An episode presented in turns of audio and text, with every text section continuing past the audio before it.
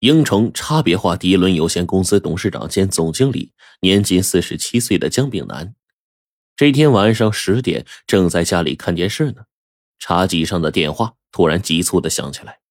江炳南皱了一下眉，犹豫了几秒钟，还是抬手拿起了电话，说：“喂，找谁呀？”电话里传来一个男低音：“江总吗？”一股冷飕飕的不祥之感向他袭来了。啊，我是，你是哪位呀？我是谁并不重要，重要的是你亲笔写的遗嘱在我手里，我花了一千万把它买下来，目的想在你这儿赚点生活费。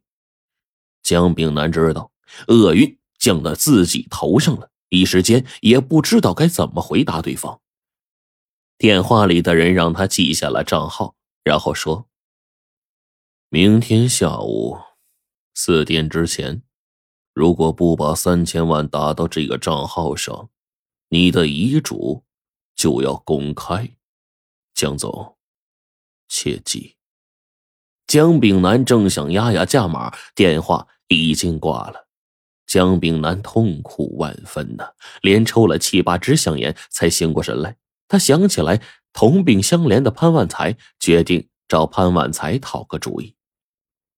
此时的潘万才正在办公室的老板椅上，一口接着一口的吸着古巴雪茄，目光呆滞的盯着办公室的大门，神情像是怕有不速之客突然闯进来。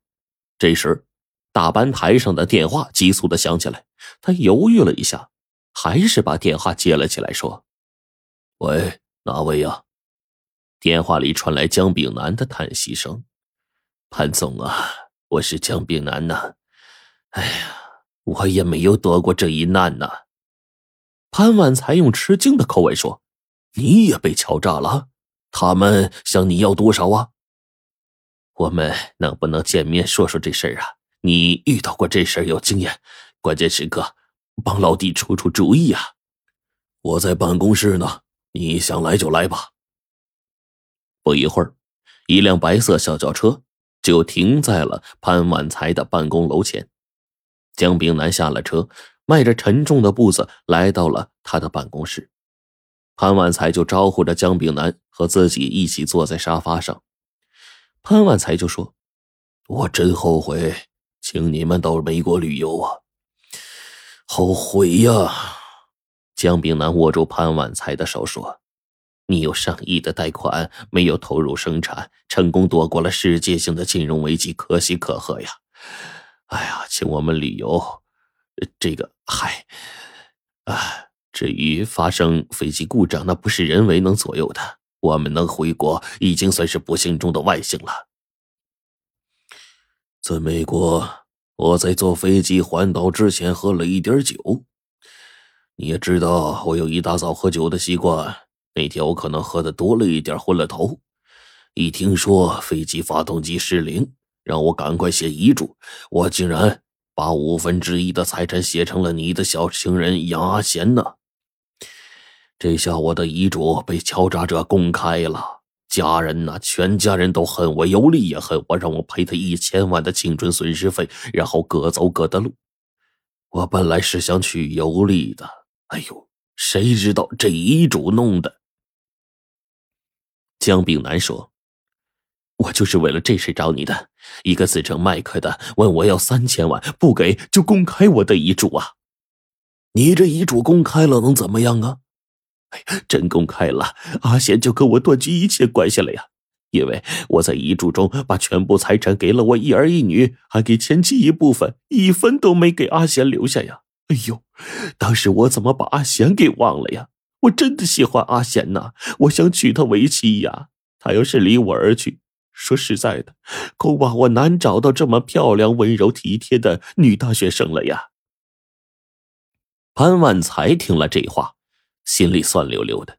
他恨江炳南从自己手中夺走了杨阿贤，更恨杨阿贤毫不留情的背叛了自己，而自己对他是如此的痴情。江炳南说。明天下午四点，如果不把三千万打到麦克的账户上，我的遗嘱就要被公开呀！潘总啊，你说我怎么办呢？潘万才说：“我向幺幺零报警了，是公安局王金汉局长亲自来的。依我看，你也报警吧。”哎呦，我想报警，我就不来找你了呀。莫非你你想往他账号上打钱呢？我想压压价呀，给他一千万，把这事平息了也值啊。要是敲诈你的人非要三千万呢？哎呦，我担心的就是这个呀。那个此证麦克的给我打过电话就关机了，我也联系不上他呀。他一次要三千万，要是实在不肯压价的话，我我想问他能不能分两三次付完呢？哎呀，你以为你你以为这事儿是买楼房分期付款呢？干这种事儿他还敢打持久战？姜炳南沉思了片刻，喃喃的说：“呃，是啊。”他不会等我慢慢凑钱的，那三千万我一下子真拿不出来呀！我有几个亿资产不错，可可那都是设备和材料，能用的现金不足两千万呢。哎呦，我真是作死啊！我真是作难死了。你的事儿啊，你做主。你既然找到我，我还是劝你报警。哎呦，我不能报警啊！我只要一报警，阿贤就离我远去了。那我活着有什么意思呀？那不成行尸走肉了？我宁可选择破财，只是这财破的有点大呀。江炳南就神情恍惚的站起来，潘总，我不耽搁你时间了，我回去等电话。对了，今天我找你的事对谁都不要说呀，尤其不要告诉公安局呀。放心吧，借钱的事帮不了你。保密的事儿还是能帮你的。傍晚的太阳从城市地平线上渐渐消失的时候，公安局局长办公室，局长王金汉正在和刑警刘长发、朱南燕琢磨着麦克敲诈案的细节。